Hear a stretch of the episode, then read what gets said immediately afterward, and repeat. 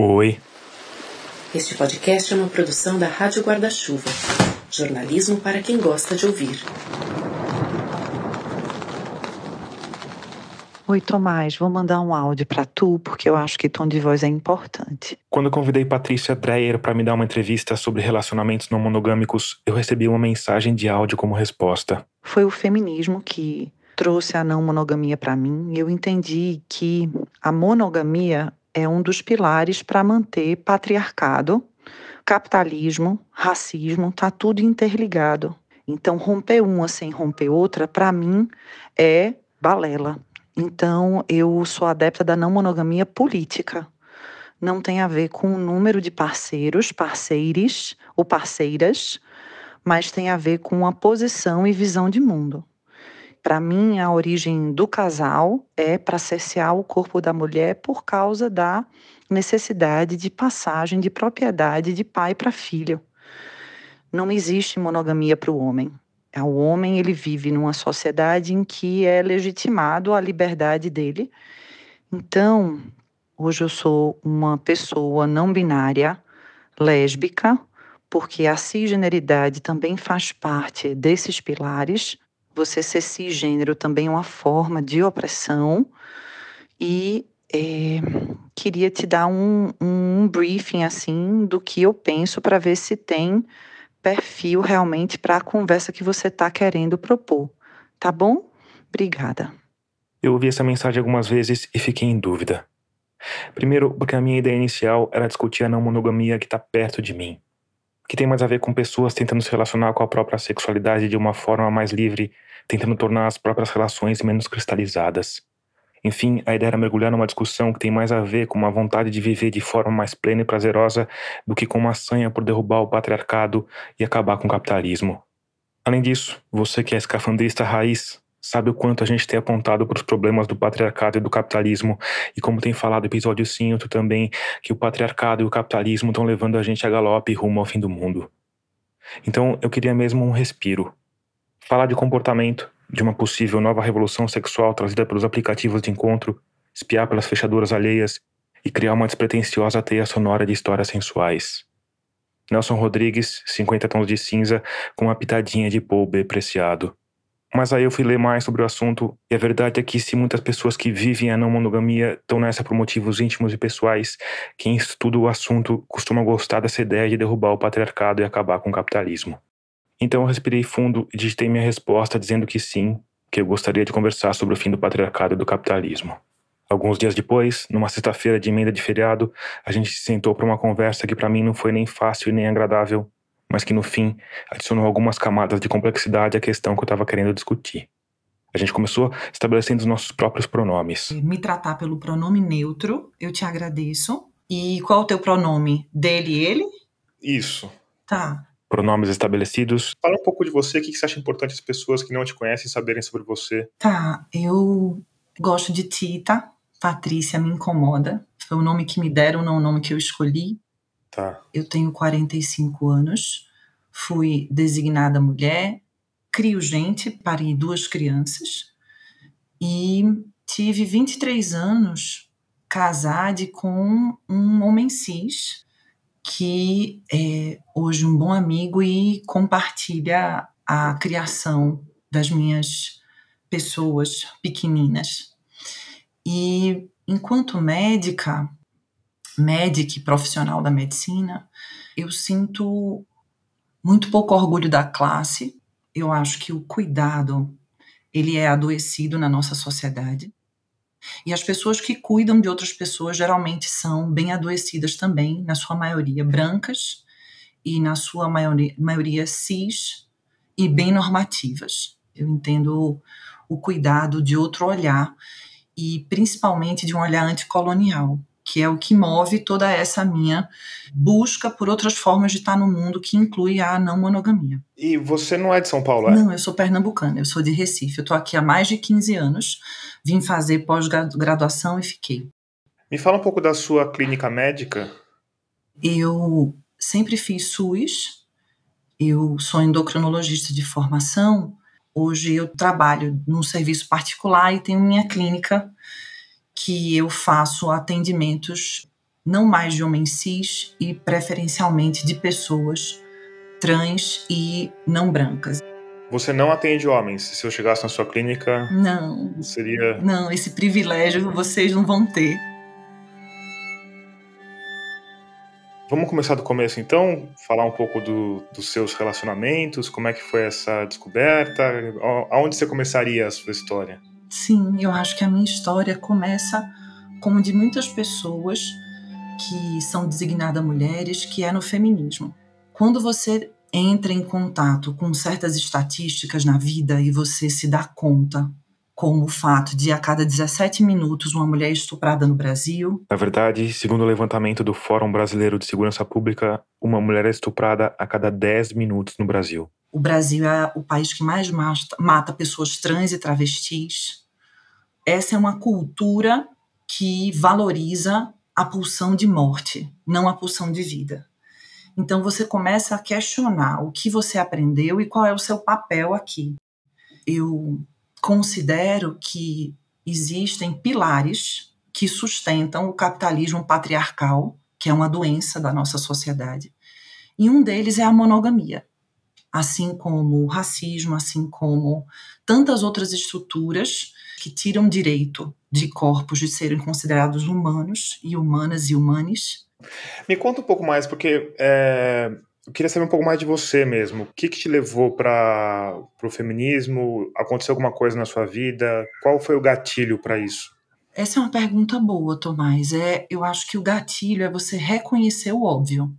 É você reconhecer as formas de opressão.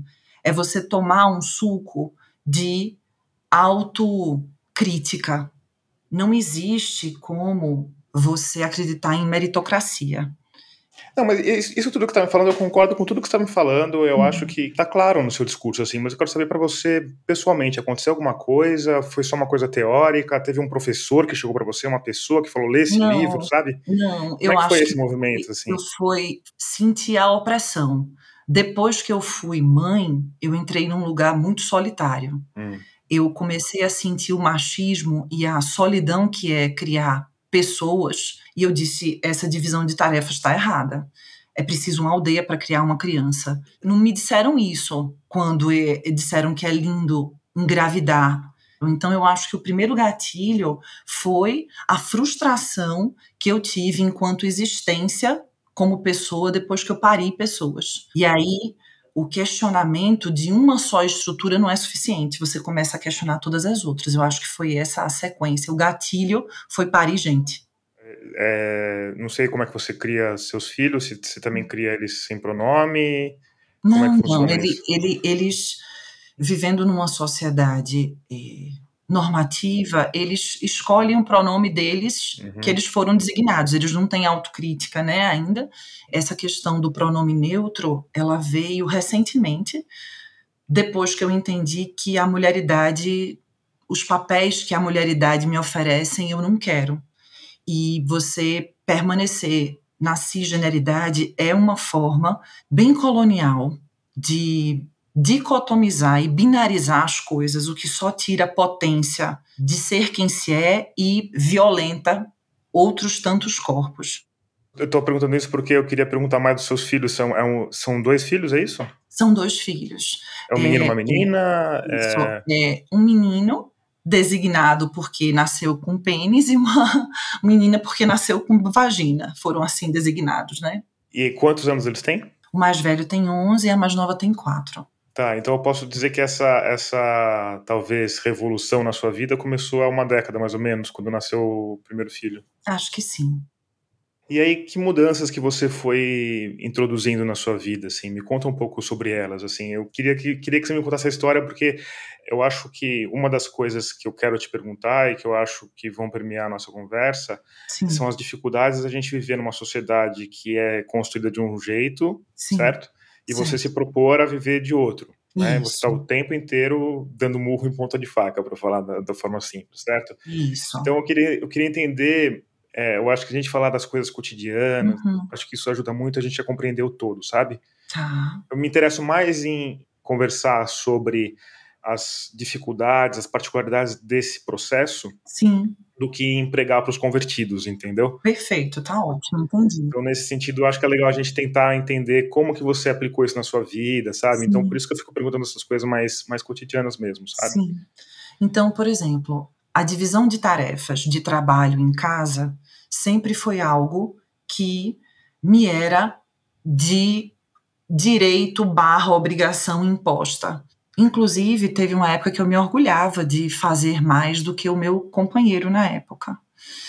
Então, o dia a dia de ir na reunião da escola, o dia a dia de fazer tarefa de casa, o dia a dia de se preocupar com consulta médica, o dia a dia de amamentar e não dormir e ainda assim no outro dia trabalhar enquanto meu companheiro não fazia nenhuma compensação por isso, é algo que era normal. E aí começar a questionar isso na pós-maternidade é, foi muito difícil, mas levou ao que a gente tem hoje, que é não só uma guarda compartilhada, mas há um entendimento de que eu não faço melhor do que ninguém. Eu tenho coisas para oferecer às minhas crias, o pai delas tem outras, os jeitos são diferentes. Esse conjunto de fatores, como você, meu ouvinte perspicaz, já deve ter concluído, levou à separação num processo longamente discutido que culminou numa relação de amizade. Você se separou por causa tinha a ver com essa sua nova seu novo posicionamento, essa, essa série de mudanças?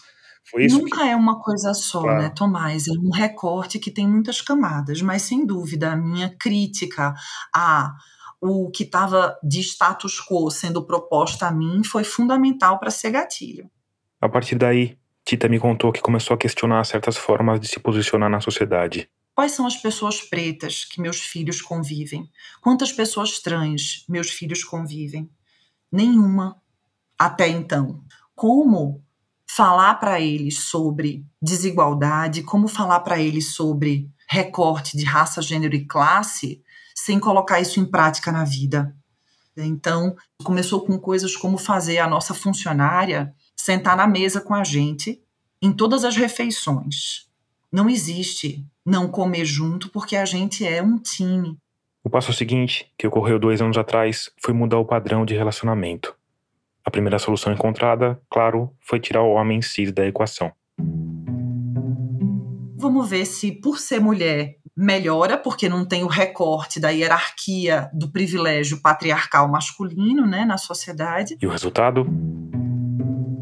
Depois de um ano, eu disse: Ó, oh, eu estou reproduzindo o mesmo padrão, tem muitas estruturas aqui ruins que eu preciso questionar, apesar de ser com uma mulher. Por exemplo? Tem a, a, questão do amor romântico, tem a questão da tampa da panela, tem a questão de você querer sair da centralidade do casal para viver outras coisas, não só sexual, mas também sexuais. Mas, por exemplo, eu quero viajar com uma amiga por dois meses e não dá satisfação. Não pode, porque a entidade casal é superior à entidade amizade. Ah, não, Natal e Ano Novo passa com a pessoa escolhida, porque é isso, a entidade casal ela está preservada, mas é, é, é com uma mulher. E eu não me interesso pela entidade casal. Eu acho que ela é adoecedora de pessoas e ela reforça uma estrutura que é predatória, principalmente para mulheres.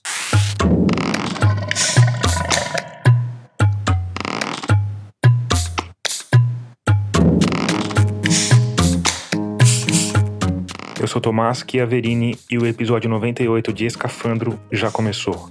Nele, a gente vai falar sobre novas formas de se relacionar, sobre os limites da monogamia e sobre os limites da não monogamia, e sim, a gente vai falar sobre a queda do patriarcado e sobre o fim do capitalismo.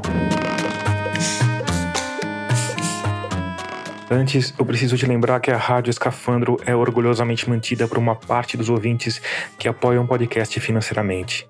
É só por conta dessas pessoas luminosas que a gente está nos tocadores ininterruptamente há quase 5 anos, com 98 episódios. Para fazer parte desse grupo, o caminho é rápido, fácil e seguro. Só ir lá no site catarse.me barra escafandro e escolher o valor com o qual você quer ou pode apoiar. Você também encontra links para apoiar nas nossas redes e no nosso site que é radioescafandro.com. No site você também encontra outros caminhos além do Catarse Dá para apoiar por Pix recorrente, pelo PicPay, pelo PayPal ou pela Aurelo. Claro que você também pode ajudar o podcast a crescer espalhando a palavra por aí, diretamente nas mesas de bar ou compartilhando episódios nas redes. Por fim, você pode dar 5 estrelas pra gente no Spotify ou no seu tocador favorito. No mais, se você já está entre nossos ouvintes financiadores como a Marina Tello, a Alina Ferreira Cordeiro, a Lucilene Danziger, o Marcelo Massambani e o Alisson Chaves Matos, muito obrigado por isso.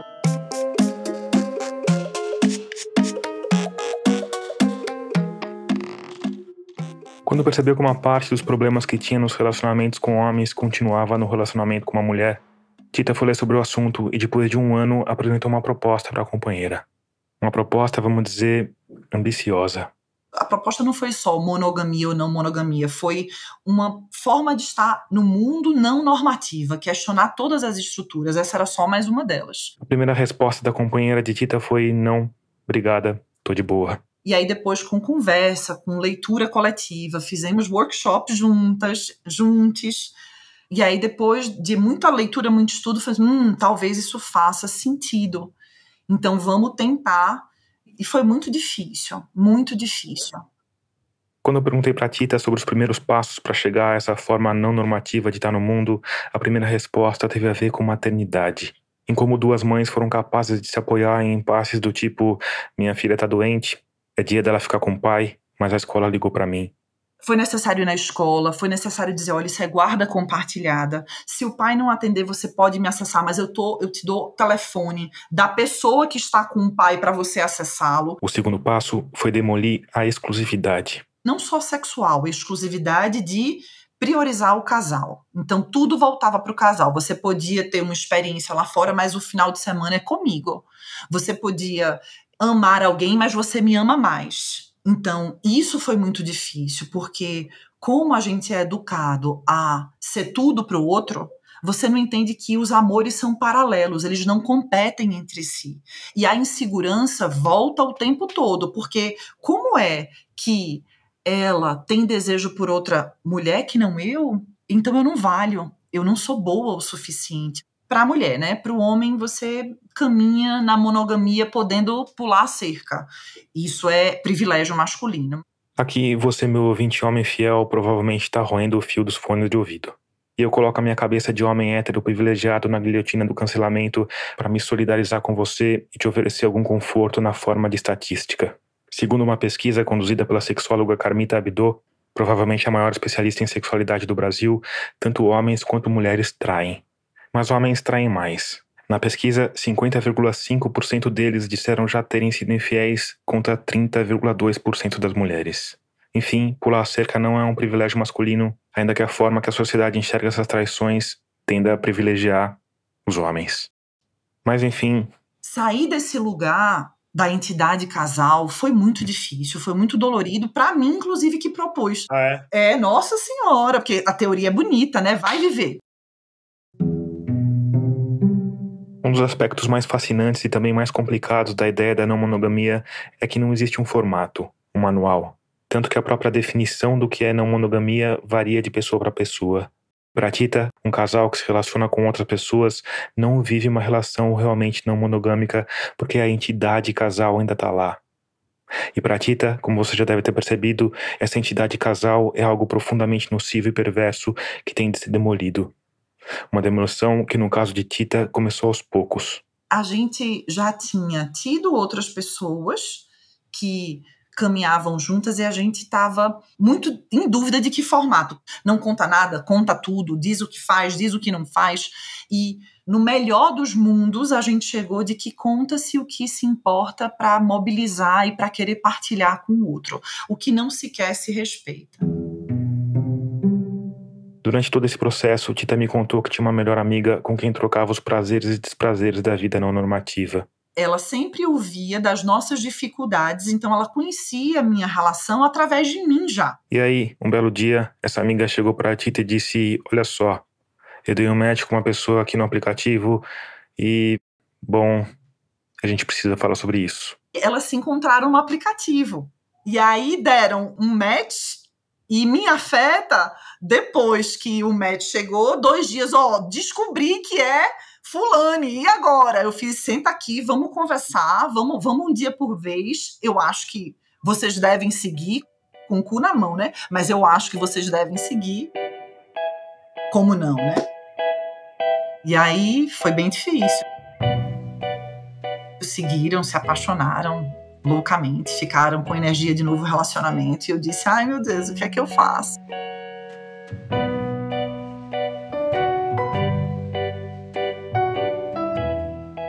Como lidar com isso?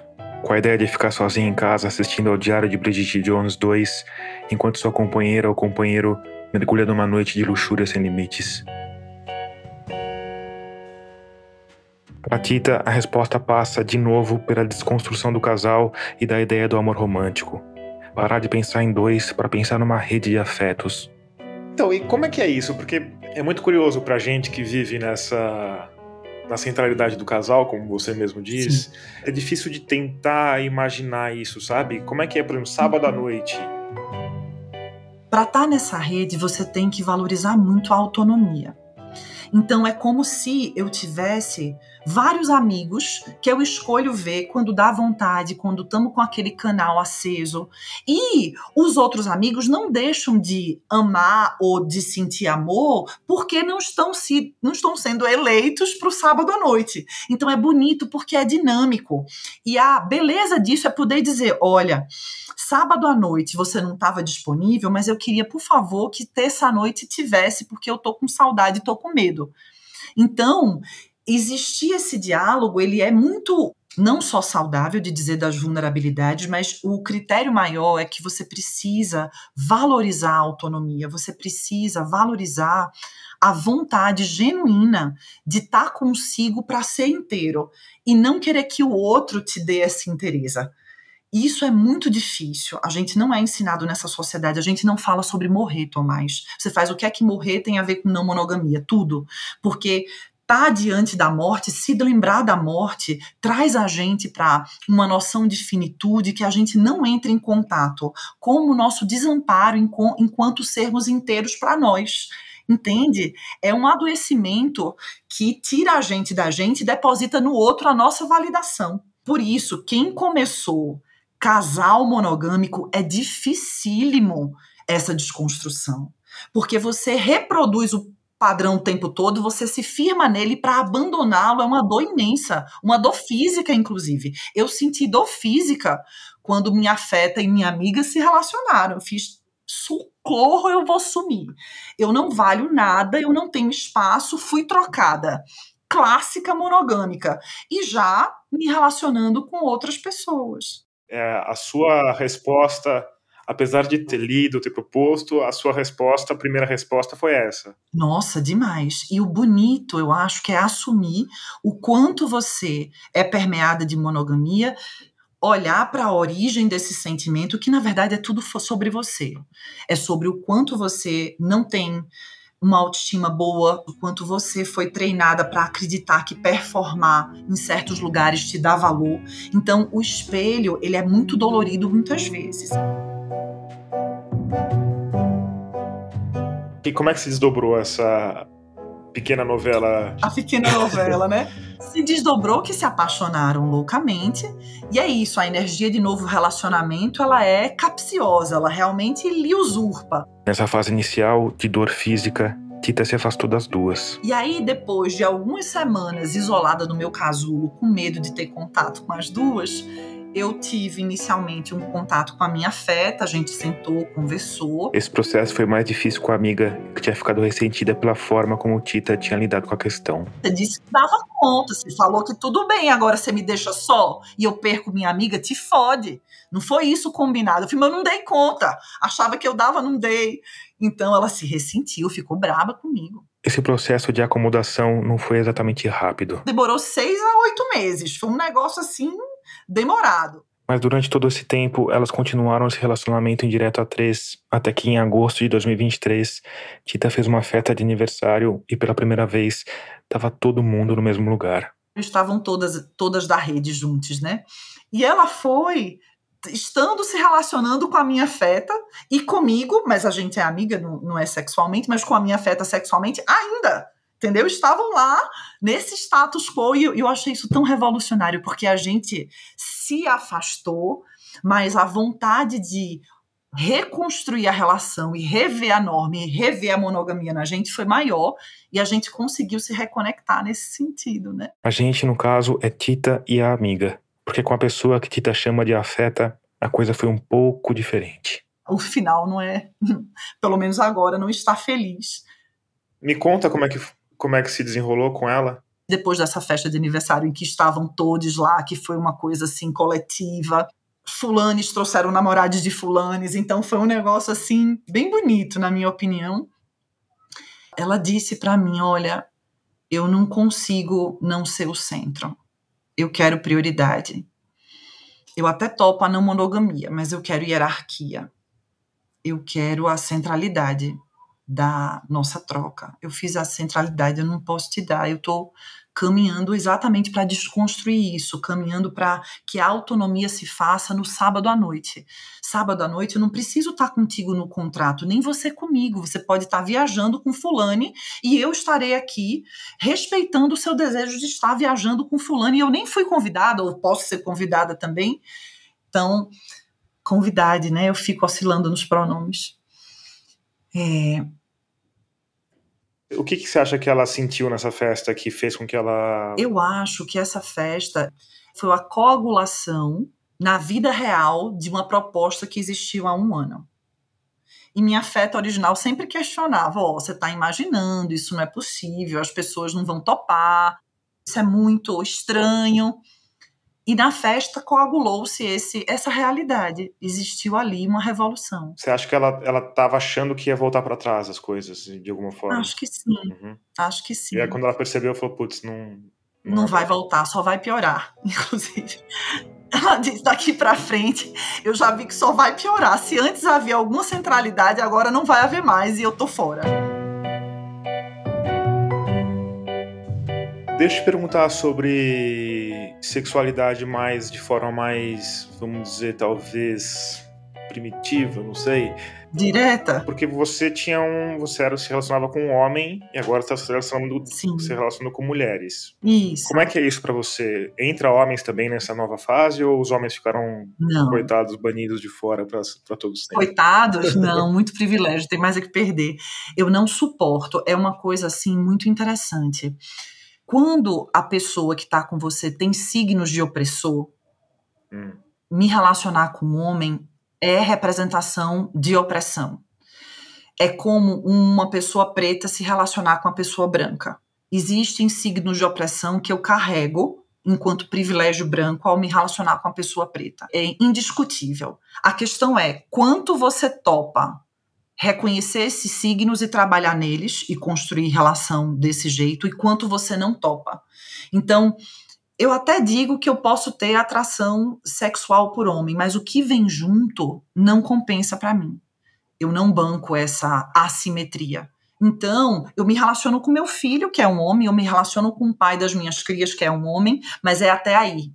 E eu descobri a potência do sexo entre mulheres, que eu acho que toda mulher hétera devia ter obrigatoriamente uma experiência com outra mulher, porque é completamente diferente por não ser falocentrado. Então eu não sabia o que era sexo de verdade até estar com outra mulher, porque ela é tudo centrado no falo. Quando não existe falo, uma possibilidade imensa de explorar prazer se abre. E como é que era a sua orientação sexual? Como é que você vê a questão da orientação sexual dentro desse discurso todo, né? Porque eu fico pensando em como que o discurso se opõe ao desejo ou se sobrepõe ao desejo ou o desejo se sobrepõe ao discurso. Como que é essa relação? Desejo é algo construído, assim como o gênero. Então, a mulher hétera, ela é hétera porque ela curte o homem ou porque ela foi ensinada que ali está a fonte de prazer, de segurança, de sucesso. Então, na hora que eu questiono meu meu desejo, hum, por que será que eu não me relaciono com uma pessoa acima do peso? Hum, por que será que minhas relações até hoje são brancas? Cadê cadê as pessoas pretas aqui? Então, a prática, Tomás, ela é muito resultado de uma crítica de saber que o desejo é construção social. Mas você não acha que tem um componente biológico na orientação sexual, por exemplo, no desejo? Não acho. Você não acha? Não acho. E como médica, não acho mesmo. É mentira que testosterona ou estrógeno vão te dar uma pulsão para ter atração por A ou B. Aqui eu preciso fazer uma contextualização. Porque, em última instância, o desejo tem a ver com sexo e sexo tem um papel muito claro no mundo natural a geração de indivíduos diversos, o que no fim permite a evolução das espécies. Importante dizer também que ainda hoje a ciência sabe muito pouco sobre o que faz uma pessoa sentir atração por alguém do mesmo sexo ou de sexo diferente. Mas a hipótese mais aceita é que a nossa sexualidade obedeça a um conjunto extremamente extenso de variáveis, incluindo aí a herança genética. Cada vez mais fica claro que os humanos são seres bioculturais. Se você quiser mergulhar mais fundo nesse assunto, eu recomendo que você escute uma trilogia que a gente fez falando justamente sobre como a genética influencia questões como sexo, atração e instintos violentos. A trilogia começa no episódio 55, Paradigma Gengis Khan, e termina no episódio 57, Manual Evolucionista da Sedução Amorosa. Mas enfim. E você, você é uma militante da não monogamia? Você se colocaria dessa forma? Não, eu acho que eu sou uma militante de derrubar ou minimamente construir um olhar sobre o mundo que humanize pessoas, não que tire humanidade delas. É essa a minha militância. A não monogamia ela é apenas um jeito de olhar para o mundo que desconstrói uma estrutura que encarcera mulheres, primariamente. O corpo da mulher ele é objetificado, ele serve como propriedade privada. Dentro da não monogamia tem um não conhecido. É um mundo de ninguém. Pode tudo. Que tipo de não monogamia você escolhe? Por isso que não é sobre trepar com A, B ou C. Solteiros trepam com A, B ou C. É sobre entender o que isso impacta seu desejo, sua vida, sua postura política.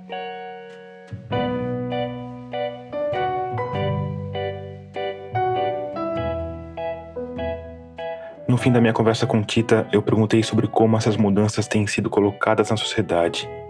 Porque a postura de Tita é radical, e radicalismo costuma levar a radicalismo. Discursos do tipo vamos todas arrancar o privilégio dos homens cis e viver numa grande comunidade lésbica são um belo anabolizante para a extrema-direita. São o combustível ideal dos red pill e dos oportunistas políticos que usam dessa narrativa para convencer o seu tio do pavê que o mais seguro é eleger os homens mais brancos que ele encontrar, os representantes do extremo oposto. Machões que exibem poder falando palavrão e fazendo motociatas, que se dizem imbrocháveis e que chamam as filhas mulheres de fraquejadas.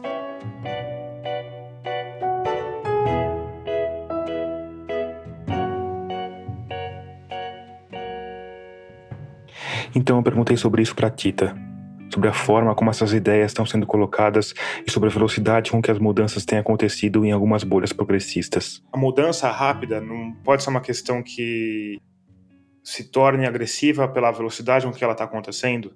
Eu acho que tem coisas que tem que pôr o pé na porta mesmo. Não dá para a gente não ser agressivo com um tipo de relação que é predatório para mulheres e que leva ao feminicídio. Não dá para a gente não ser agressivo com o racismo. Não dá para a gente ser agressivo com. não deixar de ser agressivo com a transfobia. É pé na porta. Tá tarde. Passou do tempo. Mas eu acho que são coisas diferentes, certo? Você, você tá... Não, não são. Você acha que não? Pense comigo, ó, pense comigo. É, eu, eu não acho que dá pra gente colocar na mesma caixa uma pessoa que é monogâmica e uma pessoa que é racista, certo? São coisas diferentes. Uma, o racismo é crime, a gente concorda, pé na porta, vai em cana e acabou. Não é? Depende. Na hora que a monogamia leva ao feminicídio, na hora que a monogamia objetifica o corpo da mulher, aí você não se importa porque você é homem. Você entende que isso é privilégio de macho? Não, é claro que eu me importo. É claro que eu me importo. Como assim eu não me importo? É claro que eu me importo. Não, você não quer o pé na porta, você quer fazer devagar, Tomás. Isso é privilégio, e é privilégio de macho branco. Aqui eu acho importante deixar bem claro que eu não disse que quero uma coisa ou outra. Eu só fiz uma pergunta mesmo. Entende? Você percebe que é o seu olhar de ir devagar é porque dói menos em você? Essa é a resposta. Entendi. Você está muito confortável onde, onde você está. Duro é quem sofre a opressão. Entendi. Não sei se tinha mais alguma coisa para te perguntar. Você acha que faltou a gente falar alguma coisa? Não. Eu estou bem, bem satisfeita com a nossa conversa. Acho que mas esse último, para mim, foi o melhor de todos. Você, por favor, bote bem alto e em bom som, que muita gente chama isso de mimimi porque não dói na pele. Então, não acho que é diferente, não. Esse último argumento de Tita é especialmente interessante, porque ela fala que as pessoas que não veem na monogamia o mesmo peso do racismo só fazem isso porque não sentiram a dor na pele. O interessante é que a minha pergunta tinha sido motivada justamente por uma outra entrevista sobre o assunto que eu tinha feito dois dias antes. Uma entrevista com uma pessoa que está do lado oposto, sentindo na pele justamente as dores da não monogamia. É, meu nome é Vitor Gouveia, eu tenho 36 anos. O Vitor é de São Paulo, mora em Salvador há um ano. Sou jornalista, primeiro, depois artista. Sou o quarto filho minha mãe já tinha dois filhos, meu pai já tinha um filho mais velho. E aí eles se casaram, já estavam juntos há 10 anos, não pretendiam ter filho, daí veio eu meio inesperadamente. O Vitor me contou que tanto o pai dele como a mãe dele tinham sido casados antes, os dois em relacionamentos disfuncionais. Mas quando eles se juntaram, as engrenagens da monogamia se encaixaram de outra forma. E é uma história legal, interessante, porque eles são primos de segundo grau e o meu pai foi advogado da separação da minha mãe. Nossa. É, ela estava separando e aí falaram: ah, mas quem que vai poder ser advogado, tal, que precisava de alguém para assinar. E aí surgiu, ah, aquele primo de longe e tal. E aí meu pai foi, foi advogado da separação dela, assinou o divórcio dela. Aí nesse processo eles meio que se conheceram, assim, sabe aquele primo que você. Talvez tenha brincado de médico uma vez na... quando era pequeno, né? É, exato. e nunca mais. E, e aí eles se reaproximaram e meu pai estava separando também. E aí eles acabaram se curtindo e essa amizade virou um namoro e um casamento. Você viveu numa família em que a monogamia era harmoniosa, a gente pode dizer assim? Sim, é, assim, eu nunca soube de nada, assim, que tivesse divergido da monogamia, e eu cresci numa cidade pequena, na verdade, uma cidade de 30 mil habitantes, que chama Descalvado. E lá a monogamia é a norma, assim, né? A gente sempre soube de pessoas que tinham uma monogamia institucionalizada, porém outros tipos de relações por fora do casamento. Mas a norma era monogamia. E eu acho que isso foi um pouco formador, assim, para mim, de... É assim que as coisas funcionam. Eu nunca tinha cogitado que tivesse uma outra possibilidade além dessa. O Vitor é um homem gay. E como costuma acontecer com homens gays que crescem em cidades do interior, ele foi obrigado a reprimir a própria sexualidade durante um bom tempo. Eu sabia, em alguma instância, mas era um, nível bem inconsciente, assim, sabe? Era, uhum. Foi um processo de tomada de consciência, assim. Esse processo começou, claro, no maior antro gaysista comunista destruidor de famílias, na faculdade. E não qualquer faculdade, mas uma das mais perigosas, a Escola de Comunicação e Artes da Universidade de São Paulo. Eu lembro de chegar na ECA, estudei na ECA, na USP, é, e na primeira festa tinha vários meninos se beijando, e eu fiquei um pouco em choque, assim. Aí o primeiro passo é se acostumar, você vê o tempo inteiro, pessoas se beijando tal, aí você começa a falar, hum, talvez seja legal, talvez eu queira. Esse processo foi longo e gradual. Eu lembro do dia que eu falei em voz alta pela primeira vez, sozinho no quarto, eu sou gay. Isso eu já estava na faculdade, sei lá, no segundo ano da faculdade. O que, que tinha acontecido nesse dia? Você lembra? O que, que foi, o, que foi o gatilho? Eu não lembro de ter acontecido nada de especial, mas eu lembro que eu estava um pouco bêbado, então talvez eu devia ter chegado de algum lugar, devo ter flertado com algum menino, alguma coisa assim.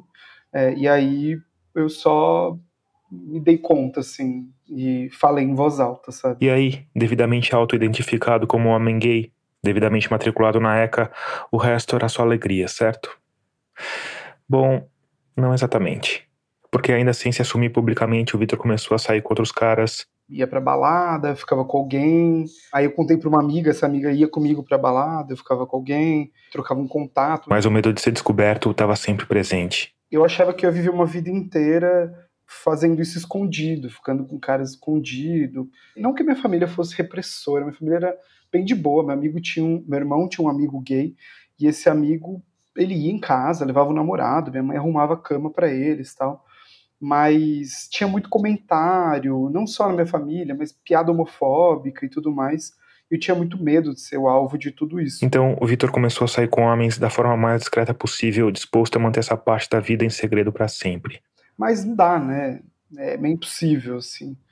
Tem gente que consegue, eu não conseguia. A solução foi fazer uma saída do armário no estilo soft opening. Eu fui contando pouco a pouco. O Vitor começou pelo irmão, que morava junto com ele em São Paulo. E ele ficou super feliz e falou: Nossa, tô feliz que você tá conseguindo viver isso e ser quem você é, todo o meu apoio e tudo mais.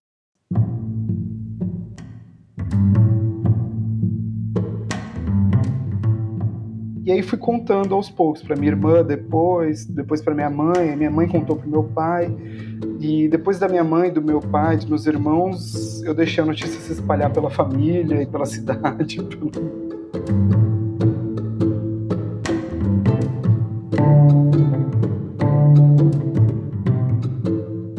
Aí o Vitor teve um primeiro relacionamento mais longo, de uns quatro meses, mas que não foi pra frente.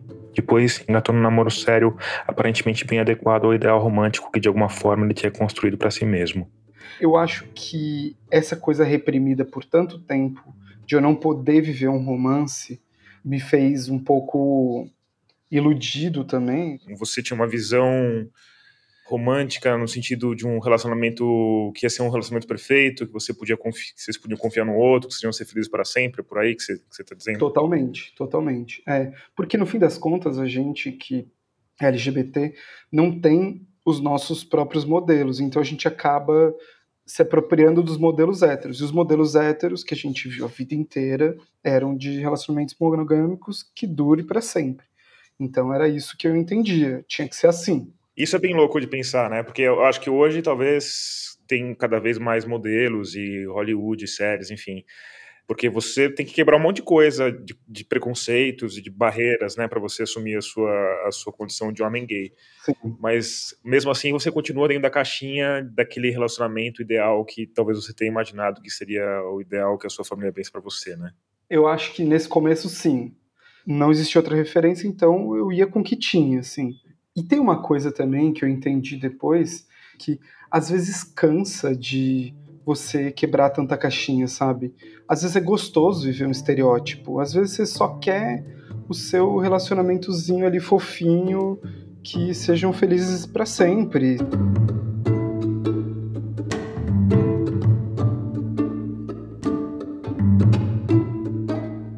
E aí, um belo dia, sem qualquer razão aparente, foi uma intuição absolutamente do nada. O Vitor resolveu fazer uma pergunta pro namorado. Falei, ah, eu acho que eu confio pra caramba em você. Eu posso confiar em você? Foi essa pergunta que eu fiz. E aí ele me olhou meio assustado, assim. Naquela hora eu já falei, eita, fudeu. ele falou, ah, não, tem uma coisa que eu queria te contar, tal que ele trabalhava como assistente de um fotógrafo e aí teve um modelo que foi lá fazer umas fotos, eles ficaram trocando olhar, trocaram contato, chegaram a marcar, mas ele cancelou no meio do caminho. E naquele dia o meu mundo caiu porque foi a primeira primeiro baque na fantasia romântica. Né? Eu fiquei atordoado, eu chorei por umas oito horas ininterruptamente Depois da tempestade de lágrimas, como costuma acontecer, veio a DR. E ele falou: "Não, eu tenho desejo por outras pessoas, eu quero, eu amo você, mas eu quero poder viver isso, como que a gente faz e tal". A resposta do Vitor foi a resposta básica. Eu falei: "Ó, para mim não dá, se você quiser, vai lá. Eu não consigo". Mas ao mesmo tempo, a ideia ficou lá, cochilando numa almofada cor-de-rosa de neurônios românticos. Isso foi em 2012, sei lá, não se falava tanto sobre o assunto mas teve muitas conversas sobre isso, teve muitas perguntas dele, mas por que não? Mas como não? Mas e se for assim? E se for assado? Desse jeito você topa?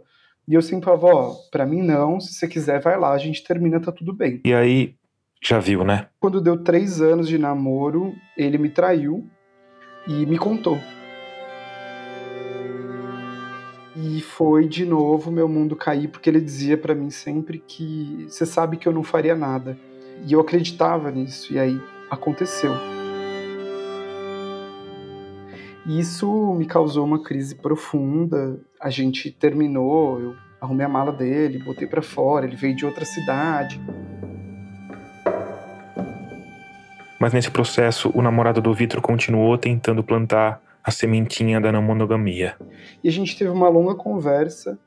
E nessa conversa ele me falou: Mas o que, que muda? Eu tô aqui, eu amo você. O que, que muda? E eu fiquei com isso na cabeça, assim. É, o que, que muda? Ele ainda me ama, ele ainda tá aqui. Por que não? E aí eu falei: Tá bom. Então vamos tentar. A gente tentou até hoje do meu jeito e não deu certo. Vamos tentar do seu. E aí eles começaram, como todos os casais começam esse tipo de coisa, estabelecendo as regras da brincadeira. E aí eu estabeleci que eu aceitaria desde que a gente ficasse com outras pessoas juntos. E ele topou, ficou muito feliz tal. Aí eles entraram no aplicativo, fizeram o perfil do casal e pouco tempo depois marcaram o primeiro encontro. E a gente tinha combinado um, que a gente ia se apertar nos dedos para tentar sinalizar que sim ou que não.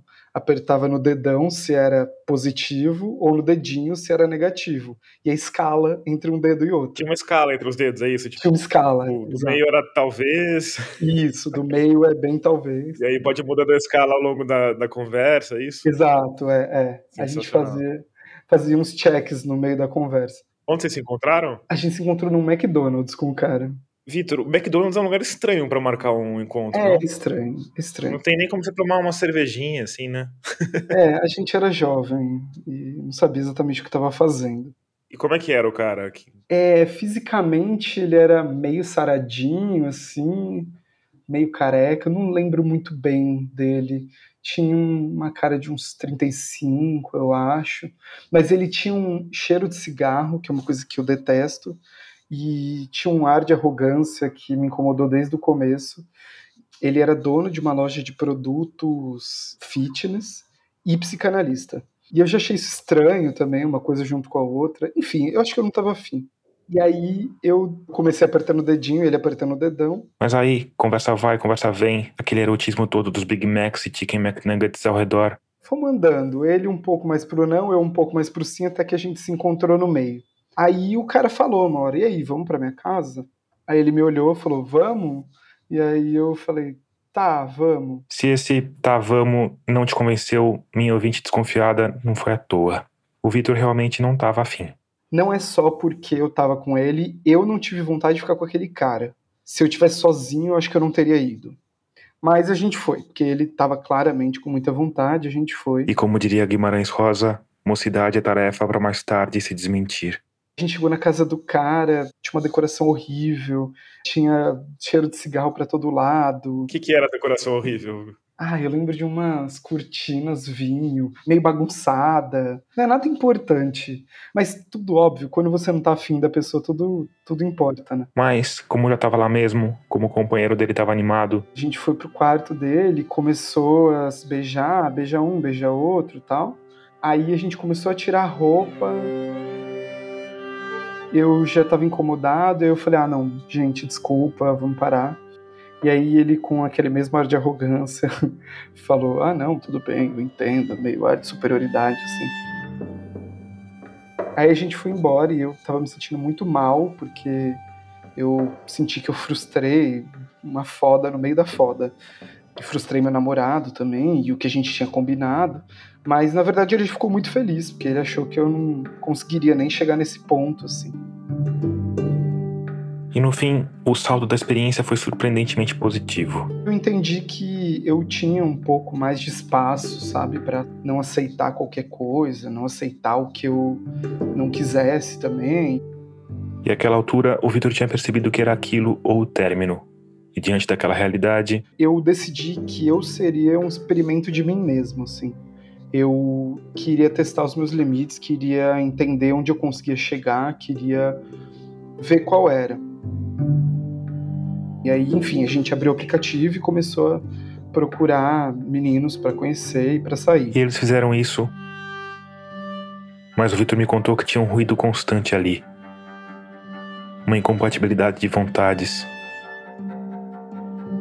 Tipo, ele queria o tempo inteiro procurar alguém em aplicativo. Eu queria ter os nossos momentos de volta, que não tinha mais, assim. Acabou, não tinha mais eu fazer alguma coisa com ele. Todo o nosso tempo livre juntos era procurando alguém e falando com alguém no aplicativo. Porque a gente combinou que faria isso só junto. Mas era uma coisa que claramente você estava fazendo por ele ou pelo relacionamento de vocês? Não era uma coisa que você tinha uma vontade sua de experimentar e de viver e de não, ir adiante com isso? Eu não tinha vontade. E se você me perguntar, ah, mas você tem desejo, tinha desejo por outras pessoas? Tinha, mas para mim era uma coisa completamente controlável, assim, sei lá, ah, eu tenho desejo de ir para o Japão amanhã, mas pela minha saúde financeira eu não vou. Então, pela minha saúde mental, eu também não vou. Ficar 24 horas no avião, né? É, exato. Comprar meia de compressão, terrível. e aí, já viu, né? E aí foi ladeira abaixo, porque os nossos acordos eram quebrados em sequência, assim. Isso foi me gerando muitos traumas, porque era claro para mim que ele estava, por exemplo, num aplicativo de pegação sozinho. Eu ouvia barulho do aplicativo e eu perguntava para ele, ele falava que não, ele negava. Eu falava, não, não tô. E aí foi muito ruim, assim. Foi tão ruim que o Vitor resolveu procurar a ajuda de um terapeuta. Para tentar entender por que, que me fazia tão mal, por que, que eu não queria, por que, que isso me incomodava tanto. E eu comecei a ter vários entendimentos que eu tenho até hoje, assim, sobre mim, eu acho que talvez a principal coisa que eu comecei a entender nesse momento é que eu sou gordo, sempre fui gordo, e o corpo gordo não interage da mesma maneira que um corpo magro com outras pessoas. Ou seja, eu não sou desejado do mesmo jeito que uma pessoa magra é. Eu tenho inseguranças com o meu corpo. Aconteceram inúmeras vezes de eu marcar com o cara, sair e o cara me olhar e não querer mais nada, porque eu sou gordo. Hoje em dia isso mudou bastante e tal, mas na minha época, e como eu cresci e vivi até boa parte da vida adulta, o corpo gordo era não, não era passível de ser amado, de ser desejado.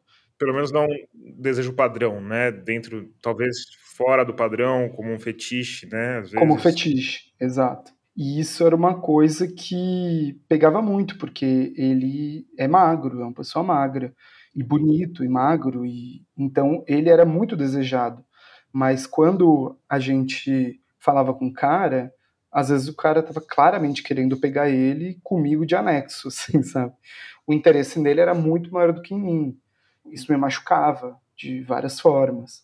Eu me sentia jogado de escanteio. E eu, eu fui entendendo que a maneira como eu lido com o olhar e com o desejo do outro não é igual a que uma pessoa magra. E pessoas negras falam muito disso também, que os corpos negros ou são objetos de fetiche ou são objeto de não amor, não podem ser amados. Então, muitas vezes, é, essas pessoas que são colocadas à margem do, do afeto, elas acabam se apegando ao afeto que elas recebem, elas acabam se apegando de um jeito que passe segurança para elas, porque elas não experimentaram a vida inteira esse desfile de pessoas interessadas nelas.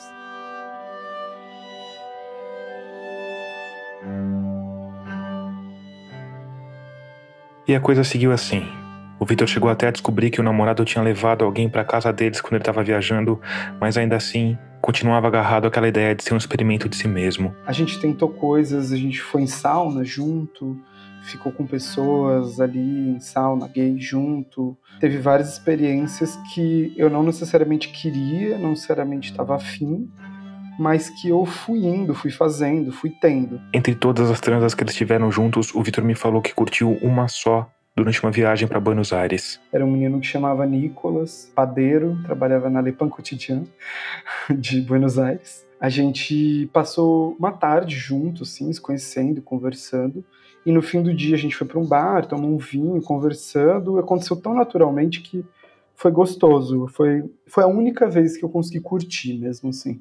Eu tava com vontade de ficar com o menino e o menino aparentemente estava com vontade de ficar com nós dois do mesmo jeito, assim. Então, rolou. Além desse desejo mútuo, pro Vitor tinha um detalhe importante.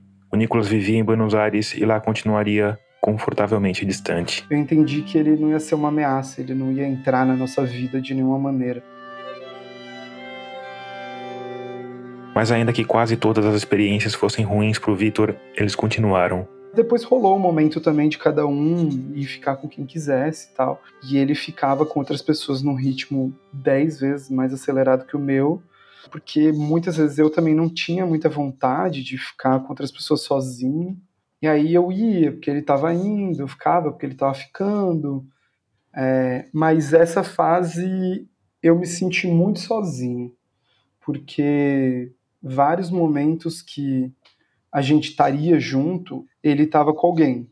E eu estava, sei lá, ah, eu vou sair com meus amigos, eu vou fazer minhas coisas. Ou vou ficar com alguém, vou sair com alguém. Mas era uma fase que eu não entendia muito por que, que a gente estava junto, assim. Né? Pra quê? Que, que, qual que é a liga? O que, que, que, ainda torna a gente um casal? O que, que faz a gente estar tá junto? Eu não, não sabia muito responder, sabe?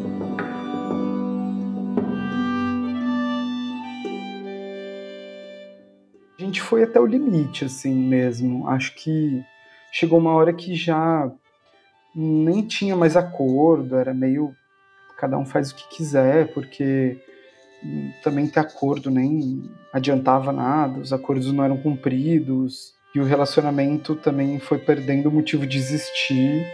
Foi a hora que eu decidi terminar e ir embora.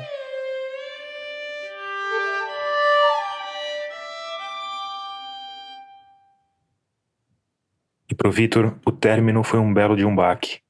Talvez eu nunca consiga superar tudo o que aconteceu, porque eu pratiquei muita violência contra mim é, quando, enquanto eu não estabeleci meus limites. Muita minha saúde mental foi pro buraco, assim. Eu cheguei num ponto de autodepreciação que eu nunca experimentei de novo na vida, espero nunca experimentar. É, foi realmente o fundo do poço para mim. Eu nunca cheguei num estado mental tão degenerado quanto naquela época. É, eu me senti completamente perdido de quem eu era, assim. Eu já tinha me distanciado tanto do que eu queria, do que eu sentia, do que eu gostaria, que o mais difícil foi me reencontrar, assim.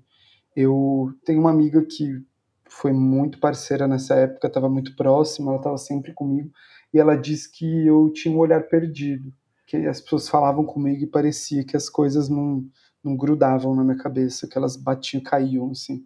Eu tinha crise de ansiedade, assim, constantemente, eu fazia terapia duas vezes por semana, eu acho que o mais grave foi esse sentimento de me tornar cínico e completamente alheio aos meus sentimentos. No primeiro mês de, de pós-término, eu perdi 15 quilos. Uau. Eu não comi, basicamente, porque a minha cabeça só ficava girando e girando e tentando entender tudo o que aconteceu e tentando entender o que seria dali para frente, entender quem eu era. E vocês ficaram ao todo quanto tempo juntos? É, a gente ficou três anos monogâmico e mais um ano e sete meses tentando outros modelos, outras alternativas. Uma longa tentativa. Foi bem mais longa do que deveria ter sido, na verdade. Eu acho que, para mim, o maior aprendizado desse período foi entender que eu não posso ser um experimento de mim mesmo, eu tenho que é, entender meus limites, conhecer e respeitar. Acho que toda a teoria da não monogamia, eu concordo em gênero, número e grau, tanto na questão patriarcal, quanto na questão de posse, quanto na questão de propriedade, quanto na questão. Tudo isso eu concordo, tudo isso é terrível, tudo isso é, tem que ser combatido, mas no meio disso tudo, eu preciso entender os meus limites e respeitá-los. Ainda que eu entenda e concorde com a teoria, na teoria a prática é outra, né?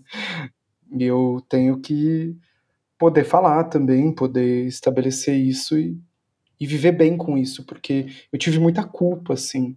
É, acho que o fato de eu viver numa bolha progressista e de eu concordar teoricamente com tudo isso me gerou por muito tempo muita culpa de que eu deveria tentar, eu deveria fazer, eu deveria conseguir. E eu acho que isso foi uma coisa que me impulsionou muito também.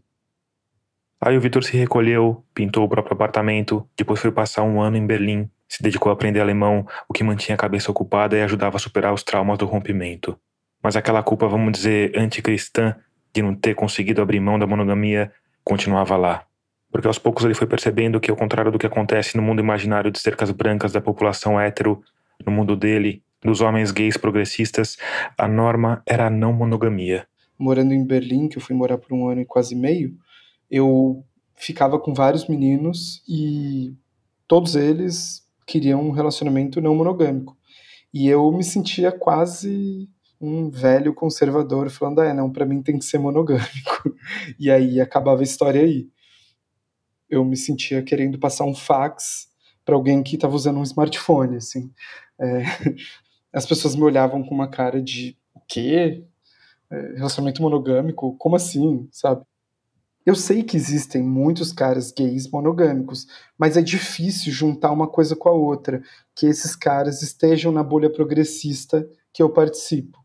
Mas isso você acha que é uma constante? Tipo, aqui também, você acha que pessoas LGBTQI+, progressistas, tendem a ter relacionamentos não monogâmicos? Ó, oh, eu vou até fazer um recorte aqui, que talvez seja necessário. Eu vou falar do recorte dos homens gays, porque as mulheres lésbicas eu sei que vivem uma realidade bem diferente, assim. Mas quando eu voltei para São Paulo e comecei a me relacionar com outras pessoas, todo mundo que eu encontrava era assim. E isso passou uma impressão de que sim. Eu sinto que de 2015 em diante começou a rolar um movimento mais forte das pessoas, de maneira geral, se questionarem, desse assunto aparecer mais. E eu acho que isso começou como um movimento meio coletivo, assim. O Vitor passou cinco anos solteiro saindo com outros homens. E às vezes os casos evoluíam um pouco e eu chegava na pergunta: ah, mas que modelo de relacionamento você quer? E invariavelmente era não monogâmico.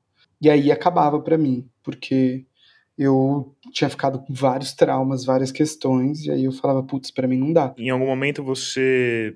Essa te pareceu a única possibilidade? É isso que você tá me falando? Quer dizer, você achou que tipo, não tem como me relacionar de forma monogâmica com outro homem a não ser que seja um homem que não tem a ver comigo, que é um homem conservador? Eu. Eu nunca perdi a esperança, assim, de encontrar alguém disposto. Mas foi cansativo. Porque você se envolve emocionalmente com alguém, tá começando a gostar, e aí quando chega nesse ponto, pá, de novo. É, mas é, sei lá, o mundo é grande, né? Tem muita gente. Eu achava que em algum momento eu ia encontrar alguém que eu me interessasse, que se interessasse por mim, que eu tivesse vontade de estar junto e que tivesse disposto a viver uma relação monogâmica. E aí, no meio dessa busca, ele saiu com uma pessoa. Foi incrível a primeira vez, a gente saiu de novo e assim, eu percebi que eu potencialmente conseguiria amar ele um dia. Eu enxerguei isso. E aí eu perguntei, assim, logo no segundo encontro, como quem não quer nada, assim. Ah, e aí, o que, que, você acha? Qual tipo? E ele falou: ah, não, para mim é, eu teria um relacionamento não monogâmico. E eu falei: ah, tá bom, beleza, é isso, acabou aqui. Mas a gente pode se falando, a gente pode ficar amigo, gostei muito dele, a gente pode ir ficando e tal. E aí a gente foi ficando, foi ficando, foi ficando.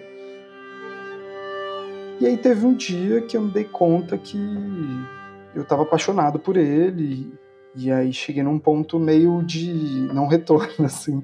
E aí o Vitor perguntou de novo sobre a possibilidade de eles, no melhor estilo casal hétero em fim de novela da Globo, viverem felizes para sempre num relacionamento monogâmico. E aí ele, com a maior naturalidade do mundo, falou: Ah, não, por mim não seria monogâmico, mas se por você seria, tudo bem. Aí eu falei: Ah, é? Dá? Não é possível? Ele falou: Sim, por mim tudo bem. E aí, enfim, a gente fez esse combinado de que é assim até que a gente decida que não mais ou que alguma coisa mude e que a gente sempre vai conversar quando alguma coisa mudar. O Vitor Gouveia me falou que há algum tempo propôs para o companheiro atual de eles saírem com outras pessoas. Eles até começaram um movimento nesse sentido, mas aí todos os traumas voltaram. Ele começou a ter crises de ansiedade, precisou recorrer a um psiquiatra e eles voltaram para a casinha segura da monogamia. E continuam lá. O Vitor me disse que ainda tem esperança de isso mudar um dia. Ao mesmo tempo, está mais confortável em se assumir como um gay monogâmico.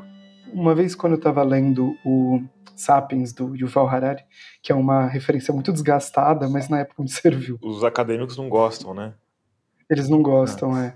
Mas me serviu porque ele falava no livro que existiam sociedades monogâmicas e existiram sociedades poligâmicas ou não monogâmicas.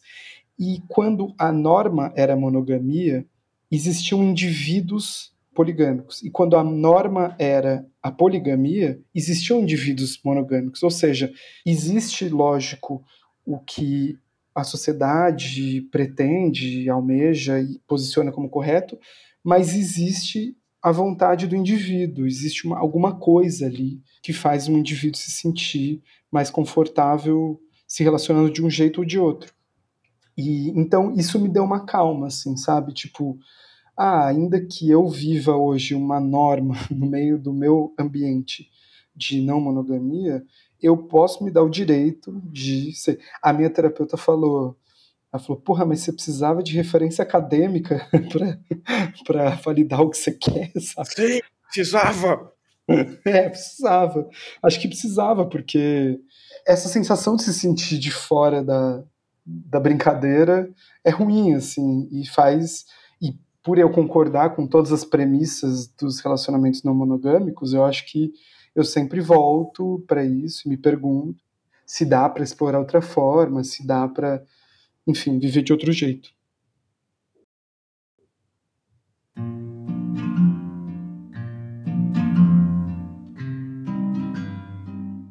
Antes de terminar, eu tenho mais uma boa notícia vinda da Rádio Guarda-Chuva, nossa rede de podcasts feitos por jornalistas é que tem um podcast novo chegando na roda.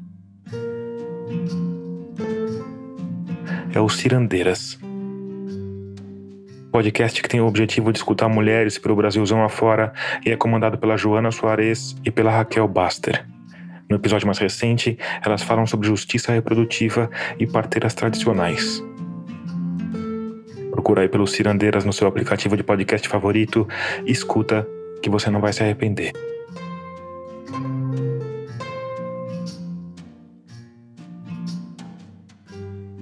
Termina aqui o episódio 98 de Escafandro. Obrigado por escutar e até o próximo mergulho.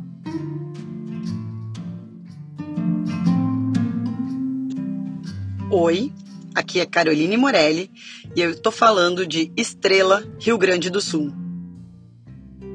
A edição desse episódio foi feita pelo Matheus Marcolino. A mixagem de som foi feita pelo Vitor Coroa. A trilha sonora tema é do Paulo Gama. O design das capas dos aplicativos e do site foi criado pela Cláudia Furnari. A direção, o roteiro e a sonorização são do Tomás Chiaverini.